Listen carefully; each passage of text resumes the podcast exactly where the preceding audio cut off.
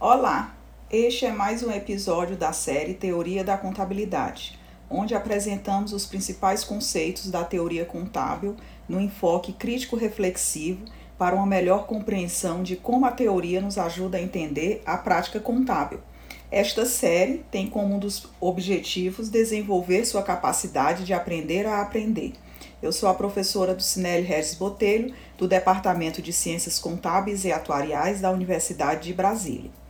E no episódio de hoje enfocaremos a definição de ativo e o seu processo de reconhecimento. A importância de conhecermos a diferença entre incerteza e probabilidade apresentar os principais aspectos conceituais do ativo intangível e mostrar o significado e o funcionamento da recuperabilidade. De acordo com o Comitê de Pronunciamentos Contábeis, um ativo é um recurso controlado pela entidade como resultado de eventos passados e do qual se espera que resultem futuros benefícios econômicos para a entidade. Esta definição é convergente com a definição do IASB de 2018. É importante destacar que, para a definição do ativo, três características se fazem presentes: futuro benefício econômico, controlado pela entidade e resultado de eventos passados. A definição de ativo surgiu em 1962 na pesquisa de Munitz e Spruce em que eles apresentaram a seguinte definição: ativos representam futuros benefícios econômicos esperados, direitos que foram adquiridos pela entidade como resultado de transação corrente ou passada. É uma definição ampla que pode ser aplicada em diferentes situações, limitando os itens que devem aparecer no balanço patrimonial. Destacamos que a definição do IASB, do FASB e da estrutura conceitual do CPC estão bem convergentes. Em caso de dúvida se um item deve ser considerado ativo ou não, é só rever a definição e as condições presentes nesta definição para assegurar a correta caracterização do item ativo ou não. Ou seja, se gera benefício econômico futuro para a entidade, se é controlado pela entidade e se é resultante de um evento que ocorreu no passado. Destaca-se que em 2018 o IASB mudou a definição do ativo para recurso econômico atual, controlado pela entidade, baseado em eventos passados. Ou seja, o termo benefício econômico foi substituído pelo termo recurso econômico. Então, o que vem ser este recurso econômico? é um direito que tem potencial de produzir benefícios econômicos para a entidade. Ou seja, refere-se ao potencial de contribuição, seja direta ou indireta, para o fluxo de caixa ou equivalentes de caixa para a entidade. A outra característica na definição de ativo é o controle, ou seja, o benefício futuro deve ser controlado por uma entidade. E esta deve possuir as habilidades de exercer os direitos de uso destes benefícios. Destaca-se que o IASB evitou usar o termo propriedade e sim controle, enfatizando a essência sobre a forma. Um teste fácil para saber se uma entidade controla um ativo é verificar a existência do direito de empregar o ativo em suas atividades. E a terceira característica na definição de ativo é resultado de eventos passados. A presença desse termo evita a inclusão dos denominados ativos contingentes como ativo de uma entidade, ou seja, aqueles ativos que a entidade ainda não tem conhecimento e controle de seu desfecho final. Existe na literatura algumas interpretações em relação a este termo para definição de ativo, como por exemplo, Hendricks e Van Breda afirmam que a presença desse critério, resultado de eventos passados, é questionável, porque se existe um benefício econômico e se está no controle da entidade, ele obrigatoriamente foi resultado de um evento passado. Então percebe-se que existem algumas críticas à definição do IASB por parte de alguns autores da teoria da contabilidade. A primeira crítica à definição de ativo do IASB é a não inclusão do termo comerciabilidade ou negociabilidade, que se refere a algo que pode ser negociado, no sentido de que o ativo deveria ter condição de ser comercializado de forma separada da entidade. Entretanto, o que torna um recurso um bem econômico não é o fato do mesmo ser negociado, e sim sua utilidade e escassez. Uma outra crítica está relacionada aos itens antecipados e diferidos, como, por exemplo, aluguel pago antecipadamente. Alguns autores acreditam que esses itens correspondem a um futuro benefício econômico para a entidade e poderiam ser considerados ativos. Uma terceira crítica à definição de ativo do IASB é em relação aos contratos de execução, que seriam acordos realizados entre duas partes para execução de certas tarefas que serão realizadas no futuro. Percebe-se pela literatura acadêmica contábil que a definição de ativo provoca muitas discussões. Entretanto, há uma convergência entre essas definições, como já dito anteriormente, em relação à norma do FASB, do IASB e do próprio CPC. É importante destacar que a estrutura conceitual da contabilidade inicia-se com a definição e as características de ativo e passivo, e somente depois desta caracterização é que apresenta-se os principais aspectos em relação à receita e à despesa. É o que na literatura nós consideramos como a visão ativo-passivo em detrimento da visão receita-despesa.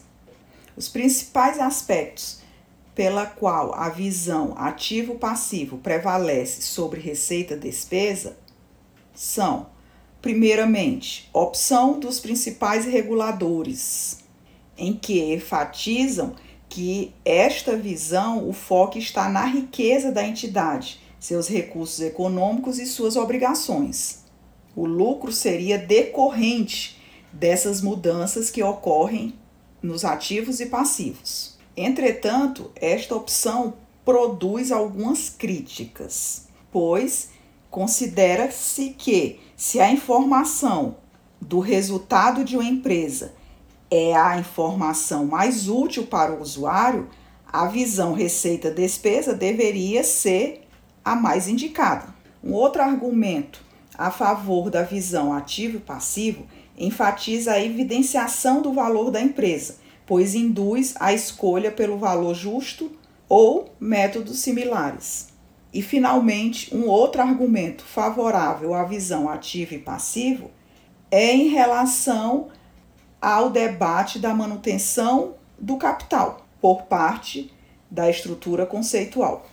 E como ocorre o reconhecimento do ativo? O reconhecimento de um item do ativo refere-se ao processo de incorporar no balanço patrimonial um recurso econômico, ou seja, a partir das contas do plano de contas da entidade e a associação de um ativo com um valor monetário no balanço patrimonial. Ressalta-se que a divulgação de um fato econômico numa nota explicativa não é considerada um reconhecimento. Três perguntas devem ser respondidas no momento do reconhecimento de um ativo. O recurso econômico irá gerar um futuro benefício econômico? O recurso econômico é controlado pela entidade? É derivado de eventos passados? Além desses itens, é importante destacar a materialidade, a probabilidade de ocorrência e a confiabilidade da avaliação. A materialidade está relacionado com o valor a ser registrado, sendo inexpressivo, deve ser considerado diretamente na demonstração de resultado da entidade. A probabilidade de ocorrência refere-se à incerteza em que o benefício econômico futuro ocorrerá. E, em relação à confiabilidade da avaliação, destaca-se que, se a mensuração não for confiável, o recurso econômico não é considerado um ativo, mesmo que satisfaça aos outros quesitos. E quando ocorre o desreconhecimento de um item do ativo? Quando a entidade perde a possibilidade de usufruir dos benefícios gerados por este ativo e deverá ser removido do balanço. Ressalta-se que o desreconhecimento é diferente de depreciação ou amortização. O desreconhecimento remove todo um ativo de uma única vez do balanço e também não se confunde com estorno, que está relacionado com algum erro de lançamento contábil. Você sabe qual é a diferença entre incerteza e probabilidade? Na prática, facilmente encontramos valores diferentes para determinados ativos e passivos. E então, a avaliação estará associada à existência de probabilidades. Qual a chance de ocorrência de um determinado evento? Numa situação em que você tenha dois resultados distintos, a determinação do valor deverá ser feita usando o conceito de valor esperado. Sabemos que o cálculo do valor esperado pode ser muito trabalhoso quando temos um número grande de cenários apresentados. Em resumo, o conceito de valor esperado é adequado somente quando os cenários possíveis forem razoavelmente equivalentes. Um ativo que merece um destaque especial é o ativo intangível. Para que um ativo seja classificado como intangível, também é necessário satisfazer a definição de ativo. Com a norma do CPC 04, adicionou-se aqui no Brasil há necessidade de que o ativo seja identificável. O CPC 04 afirma que a ausência de direitos legais dificulta a comprovação do controle. Então, o reconhecimento pressupõe a confiabilidade na medida. E, finalmente, após o seu reconhecimento, o intangível é baixado ao longo do tempo em razão de sua vida útil. Em caso de perda da capacidade de gerar riqueza futura, deverá ser feito o seu desreconhecimento de uma única vez. E, finalmente, como funciona a recuperabilidade de um ativo ou o teste de imparidade. O CPC 01 apresenta os principais aspectos a serem considerados no teste de imparidade. O objetivo principal desta norma é assegurar que um ativo não seja avaliado por um valor superior ao seu valor recuperável. A adoção desta norma apresenta duas características principais da contabilidade. A primeira refere-se ao abandono da objetividade, devido à utilização do custo histórico como base para o processo de avaliação. E a segunda característica refere-se à profunda influência da teoria moderna de finanças, pois exige para o teste de recuperabilidade projeções de fluxo de caixa a uma determinada taxa de desconto para que se encontre o valor presente desses ativos. Para o teste de recuperabilidade, é importante que saibamos distinguir o que vem a ser o valor em uso e o valor de troca. O valor em uso representa o valor presente do fluxo de caixa futuro estimado, resultante do uso deste ativo. Ou seja, é a riqueza que será gerada por um ativo no seu uso. Já o valor de troca ou valor líquido de venda refere-se ao montante que pode ser obtido pela venda deste ativo, retirando as despesas com a venda. Então, quando se compara o valor em uso e o valor líquido de venda, o maior montante corresponde ao valor recuperável. Então, temos duas etapas do teste de imparidade. Na primeira etapa, deveremos determinar se o valor em uso for maior do que o valor de troca, o valor em uso será igual ao valor recuperável. Entretanto, se o valor em uso for menor do que o valor de troca, o valor de troca será igual ao valor recuperável. A segunda etapa do teste compara o valor recuperável com o valor contábil. Se o valor recuperável for maior do que o valor contábil, mantém o atual valor contábil. Já se o valor recuperável for menor do que o valor contábil, registra o valor recuperável. Percebe-se que para o teste de recuperabilidade é necessário realizar algumas estimativas. Entretanto, algumas situações essas estimativas são próximas dos valores verdadeiros.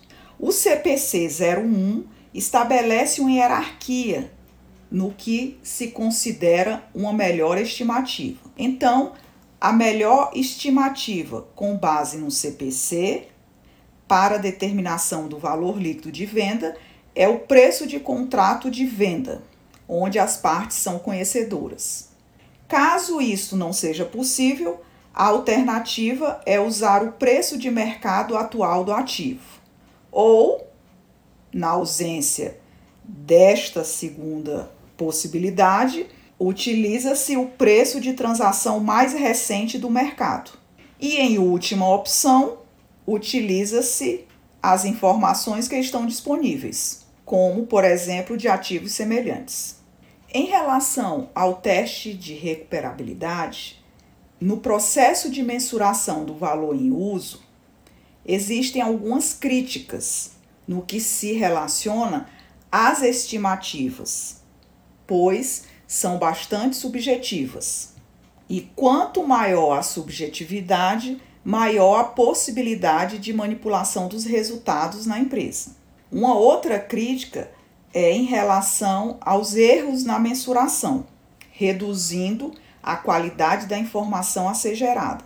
E, finalmente, alguma das opções de cálculo apresentadas pelo CPC 01 são questionáveis ou restritivas demais.